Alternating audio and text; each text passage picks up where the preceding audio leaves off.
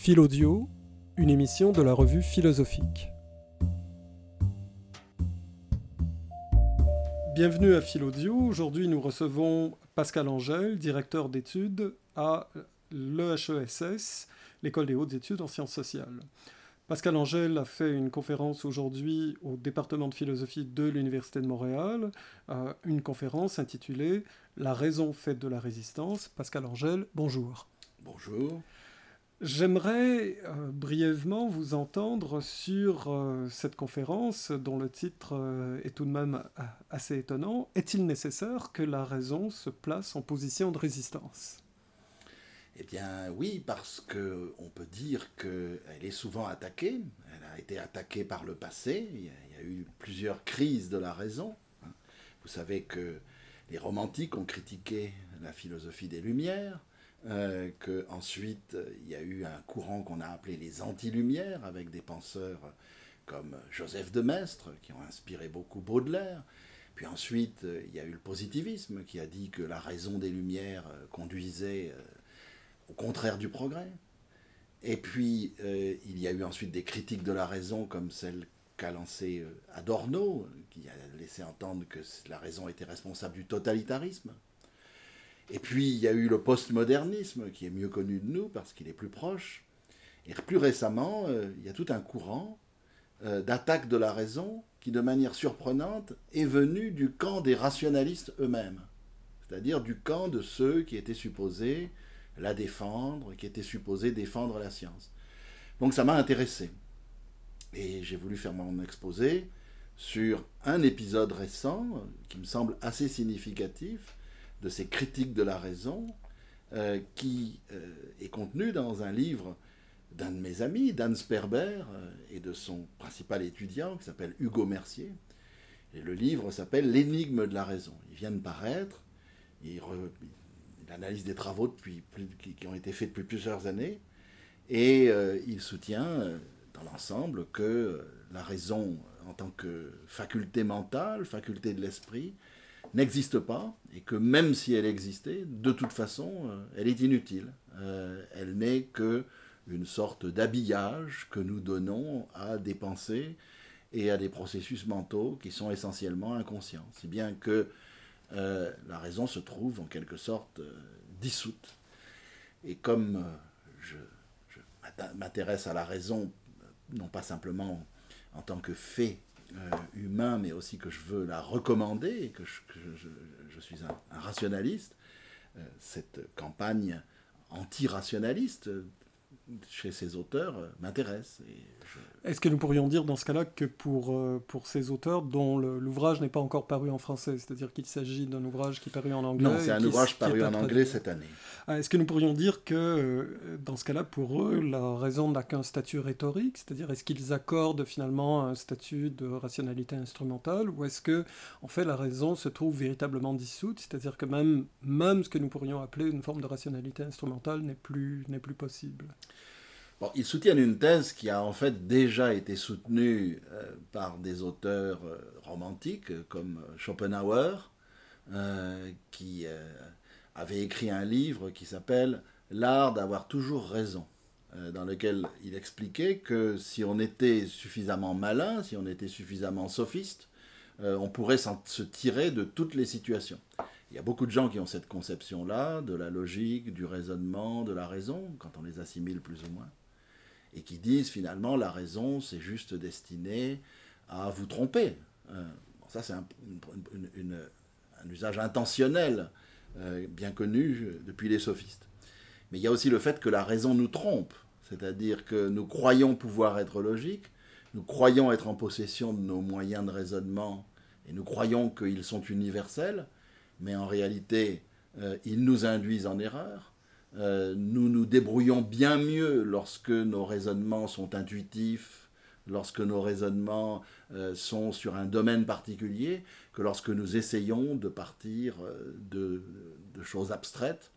Donc l'idée c'est que finalement la raison ça sert pas à grand chose et comme en plus la théorie de l'évolution laisse entendre que la raison n'est qu'une collection de capacités mentales qui sont toutes dispersées, la perception, le raisonnement logique, le goût, le toucher, les, différents sens, la capacité de former des concepts. Tout ça, c'est complètement une sorte de, sac à malice, mais un sac qui finalement n'a pas, de, chef.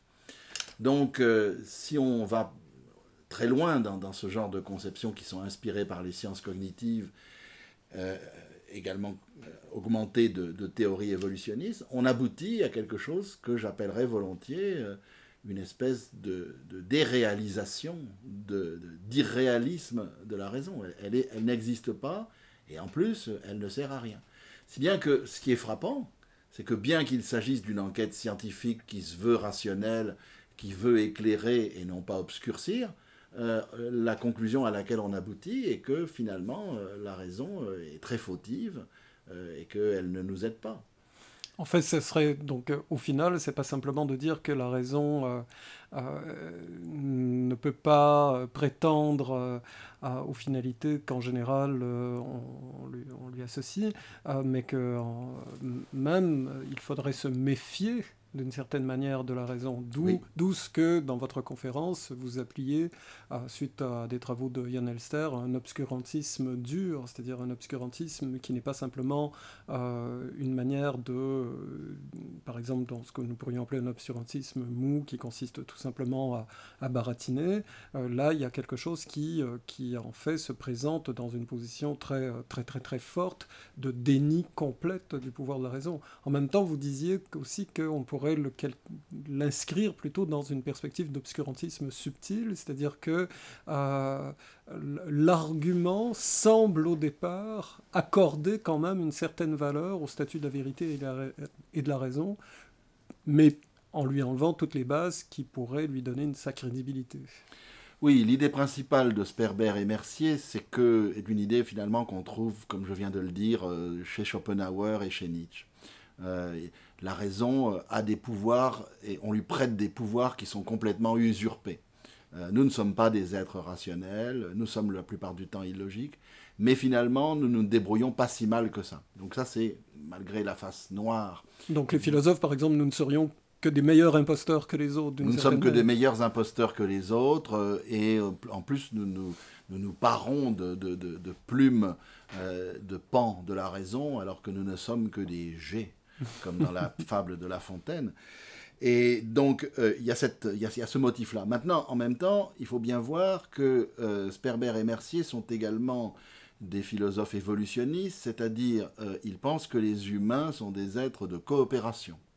Donc, nous sommes des êtres qui communiquons, qui avons le langage, et nous sommes capables, par un certain nombre de, de, nos, de nos capacités d'engagement dans le dialogue, euh, dans le débat, dans l'argumentation, nous sommes capables de nous coordonner. Et pour eux, la raison vient de cette coordination, de cette capacité que nous avons de nous répondre et de nous engager dans l'argument. Donc il y a là quelque chose qui euh, ne condamne pas complètement la raison. Euh, elle a une existence sociale.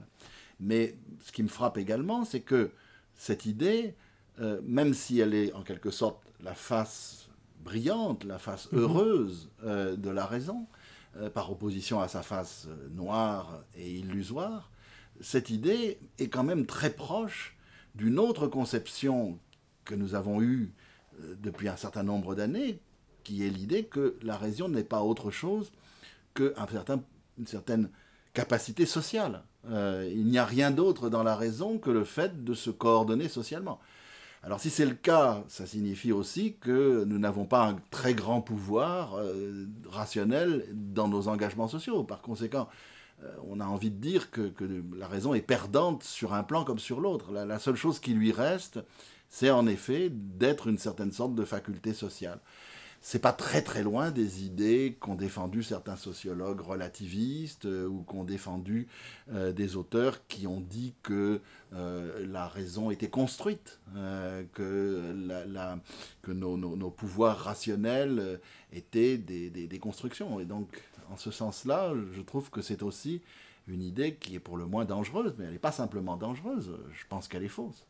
Et est-ce que nous pourrions dire qu'elle est, qu'elle est dangereuse aussi en dehors des cercles restreints des débats philosophiques? C'est-à-dire qu'en gros, cette idée conduirait à, disons, à, dire qu'au final, sur euh, une question donnée, par exemple un débat sur euh, la question du voile euh, mm. ou sur la question de la laïcité, au final, nous ne faisons que nous coordonner d'une certaine manière et que, en dernière instance, s'il y a eu coordination, cette coordination, elle est purement contingente. C'est-à-dire, elle est contingente dans la mesure où elle, fonctionne, certes, mais en dernière instance, elle fonctionne relativement à un hasard. C'est-à-dire il n'y a pas quelque chose comme une raison forte qui ferait en sorte que cette coordination s'est produite. Oui, il y a cette idée qu'il n'y a pas en quelque sorte de, fait objectif ou de, normes qui seraient constitutives de la raison euh, et qui correspondraient à des, à, des, vérités euh, qui existeraient indépendamment de nous. Donc, euh, Sperber et Mercier ont cette conception selon laquelle la raison, c'est essentiellement la rationalisation c'est pas très différent de ce que disait Freud. Hein. Mhm. C'est pas très différent de, ce que disait, de ce qu'on dit, ce qu'on a appelé les maîtres du soupçon. Sauf que maintenant, le soupçon, il se présente sous la forme plus ou moins scientiste d'une espèce de, euh, de, psychologie euh, évolutionniste. Alors, il y a quand même un aspect positif à ça, c'est-à-dire que nous pouvons également contrôler nos argumentations. Il y a des procédures qui nous permettent d'atteindre quelque chose comme une quasi-objectivité lorsque le débat, en quelque sorte, fonctionne bien. Maintenant, il fonctionne aussi très souvent mal, et dans la vie politique contemporaine, nous savons très bien que nous tombons dans des pièges euh, de la communication, exactement de la même manière que les sujets naïfs, ceux qui sont l'objet des expériences des psychologues, euh, tombent euh, dans des erreurs de raisonnement, dans des biais. Alors en particulier, ils croient essentiellement ce qui les intéresse, euh, quand ils font un argument, ils veulent un argument qui aide leur propre camp. Euh, ils ont tendance à toujours euh, penser que qu'il faut confirmer leur position. Ils persévèrent dans des croyances même lorsqu'on leur a montré qu'elles sont fausses. Alors tout ceci ne vous rappelle rien ben, Ça vous mm. rappelle simplement les fameux débats sur la post-vérité qui ont eu lieu après les élections américaines, après le Brexit, et la manière dont la parole circule dans un certain nombre de, communications.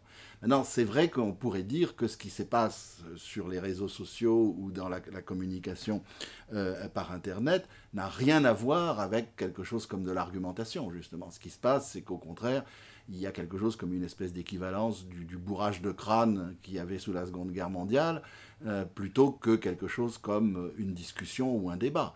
Donc la conception de Sperber autorise, autorise cela, mais il y a des similitudes très, il y a des similitudes très frappantes. Je dirais pour ma part que nous sommes dans une situation qui n'est pas celle simplement de la post-vérité, mais je ne crois pas qu'on ait encore utilisé cette expression, mais je vais l'utiliser. Nous sommes dans la post-raison. Mm-hmm. Mais est-ce que ça ne nous conduirait pas, euh, euh, diront certains ou certaines, à une forme de platonisme naïf, c'est-à-dire que en refusant euh, l'idée selon laquelle en fait les raisons se déploient à l'intérieur de nos systèmes d'argumentation et que ces systèmes d'argumentation vont évoluer en fonction des circonstances, il y a au moins le fait de se refuser à l'idée d'une vérité qui serait au-delà de nous, indépendante de nous, etc.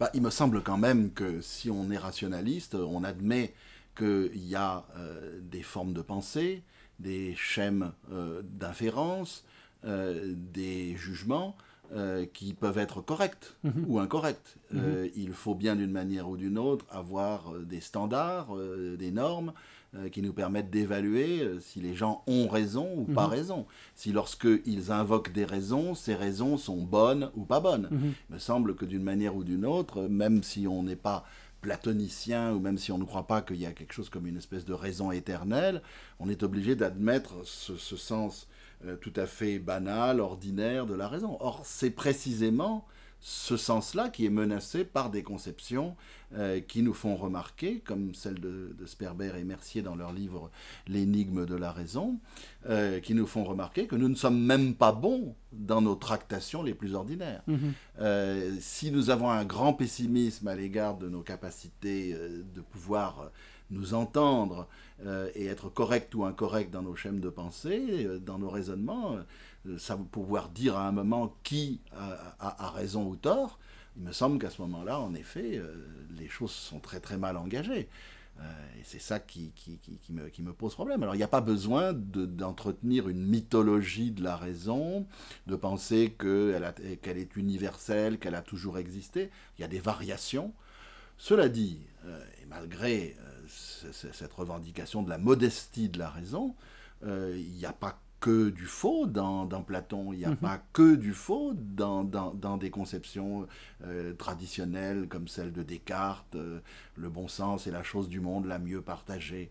il n'y a pas que du faux. Donc, en ce sens-là, c'est vrai que, si nous nous privons de la possibilité de la raison comme un arbitre, pour, nos, pour, pour, pour, la plupart de nos discussions, y compris dans le, dans le domaine public, et surtout dans le domaine public, eh bien, il me semble que nous risquons d'être simplement dans une sorte de, situation, euh, en effet, euh, très proche de celle que décrivent euh, les postmodernes, où il, où il va y avoir des gens qui vont, qui vont nous manipuler.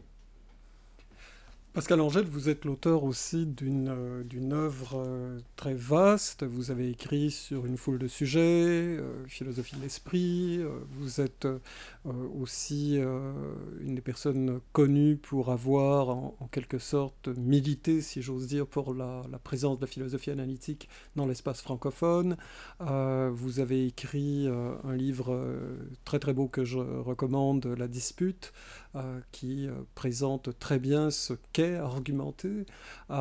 comment pourrions-nous situer l'intervention que vous avez faite aujourd'hui dans le cadre général de votre travail? Bon, j'ai défendu évidemment ces, conceptions-là dans un contexte où, euh, à la suite de mes années d'étudiant, puis quand j'ai commencé à faire de la philosophie, euh, ce qu'on appelait le postmodernisme, ce qu'on appelait euh, le post-nietzschéisme, ce qu'on appelait un certain nombre de conceptions qui était clairement et revendiquée comme irrationaliste, euh, était dominante. Euh, la situation est peut-être meilleure aujourd'hui, même si euh, il me semble qu'on n'a pas complètement avancé. Par ailleurs, il y a un état permanent, c'est-à-dire que sans être un militant d'associations comme l'Union rationaliste, ou sans, sans, aller dans les rues avec des pancartes en disant défendez la raison, puisque tout ceci, effectivement, a l'air passablement ridicule. Euh, je, je, je, crois qu'il y, y a, une histoire de ces discussions qui m'intéresse. Elle m'intéresse parce que je crois que euh, ces, ces, discussions se sont déjà produites. Euh, par exemple, pour ne pas parler des épisodes que j'ai déjà mentionnés avec les lumières, les anti-lumières, il y a toute une histoire à la fin du 19e siècle de la critique de la raison au moment de Nietzsche, euh, et d'une défense euh, de, de, de, la raison, à l'époque par exemple en France de l'affaire Dreyfus, euh, puis dans les années 30, quand le marxisme est devenu dominant et où on nous a expliqué que finalement la raison c'était une invention des bourgeois, je note simplement que Lukács a écrit en 1940 un livre qui s'appelle La destruction de la raison, où, bien que marxiste, il prend la défense de la philosophie des Lumières contre des philosophes comme euh, Théodore Adorno, qui soutenait que les Lumières étaient responsables euh, du, de, la catastrophe euh, totalitariste. Et donc, ces débats ont déjà eu lieu. Je me suis intéressé particulièrement à un philosophe français, un littérateur plutôt, qui s'appelle Julien Binda, et qui a mené pendant des années ce combat contre une tendance dans la philosophie française euh, à revendiquer euh, l'intuition, euh, s'opposer au concept, qui est une espèce de conception en fait néo-romantique, qui consonnait très bien également avec la littérature de l'époque. Donc si vous voulez, il y a dans, tout un ensemble de courants que, j'ai connus par, par, mes études, mais qui existent encore et dont on trouve aujourd'hui des descendants, il y a une certaine conception, non seulement de la philosophie, mais de la littérature et de la vie politique, euh, selon laquelle finalement, pour parler comme Max Weber, c'est l'éthique de conviction qui doit dominer l'éthique de responsabilité, euh, c'est euh, le sentiment et l'émotion qui doivent primer sur la raison. Regardez par exemple aujourd'hui la manière dont on défend une démocratie soi-disant radicale, qui est supposée faire appel à nos émotions, à nos sentiments, Euh, donc, y compris dans la philosophie politique, euh, il y a un antirationalisme qui est présent. Il ne se présente pas de la même manière qu'autrefois, mais il est toujours là. Donc, il me semble que c'est une espèce de, discussion qui, est permanente. Et puis, de manière peut-être plus personnelle, je m'intéresse à l'histoire de la pensée française, parce que je ne suis pas seulement euh, un turiféraire de la pensée anglophone, comme on le croit souvent, euh, parce que je crois qu'à l'intérieur de la pensée française, il y a un courant rationaliste. C'est évidemment une banalité parce que euh, on pense tout de suite à Descartes et à sa suite, mais finalement Descartes est assez exceptionnel parce que si vous regardez l'histoire de la philosophie française depuis Descartes, ce sont essentiellement des courants antirationalistes qui ont, qui, ont dominé. donc, mais néanmoins, il y, a, un certain nombre de penseurs qui ont développé ces, ces idées-là. J'en citerai un, et puisque je suis au Québec, je citerai le livre excellent de Louise Marcille Lacoste euh, sur euh, le jésuite français euh, Claude Buffier, qui était le premier à avoir défendu une conception du sens commun, c'est-à-dire l'idée qu'il y a un certain nombre de vérités primitives qu'on ne peut pas véritablement mettre en doute. Et donc, je m'intéresse à cette histoire en tant que en tant qu'historien, mais bien que je ne sois pas historien, mais je, veux, voilà quelques-unes des raisons qui me, qui me poussent à, discuter ces, conceptions contemporaines. Mais j'essaie un peu de couvrir l'ensemble du spectre, de, m'intéresser à la fois à ce qui se dit maintenant et ce qui s'est dit autrefois, euh, pour avoir euh, une idée un peu de la généalogie de ces, de, ces thématiques. C'est un travail énorme, je ne peux pas le faire tout seul, mais euh, je place quelques jalons. Pascal Angèle, merci beaucoup.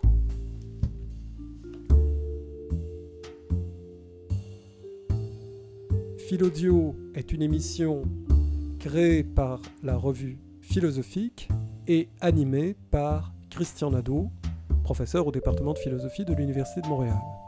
Réalisation Gabriel Monette.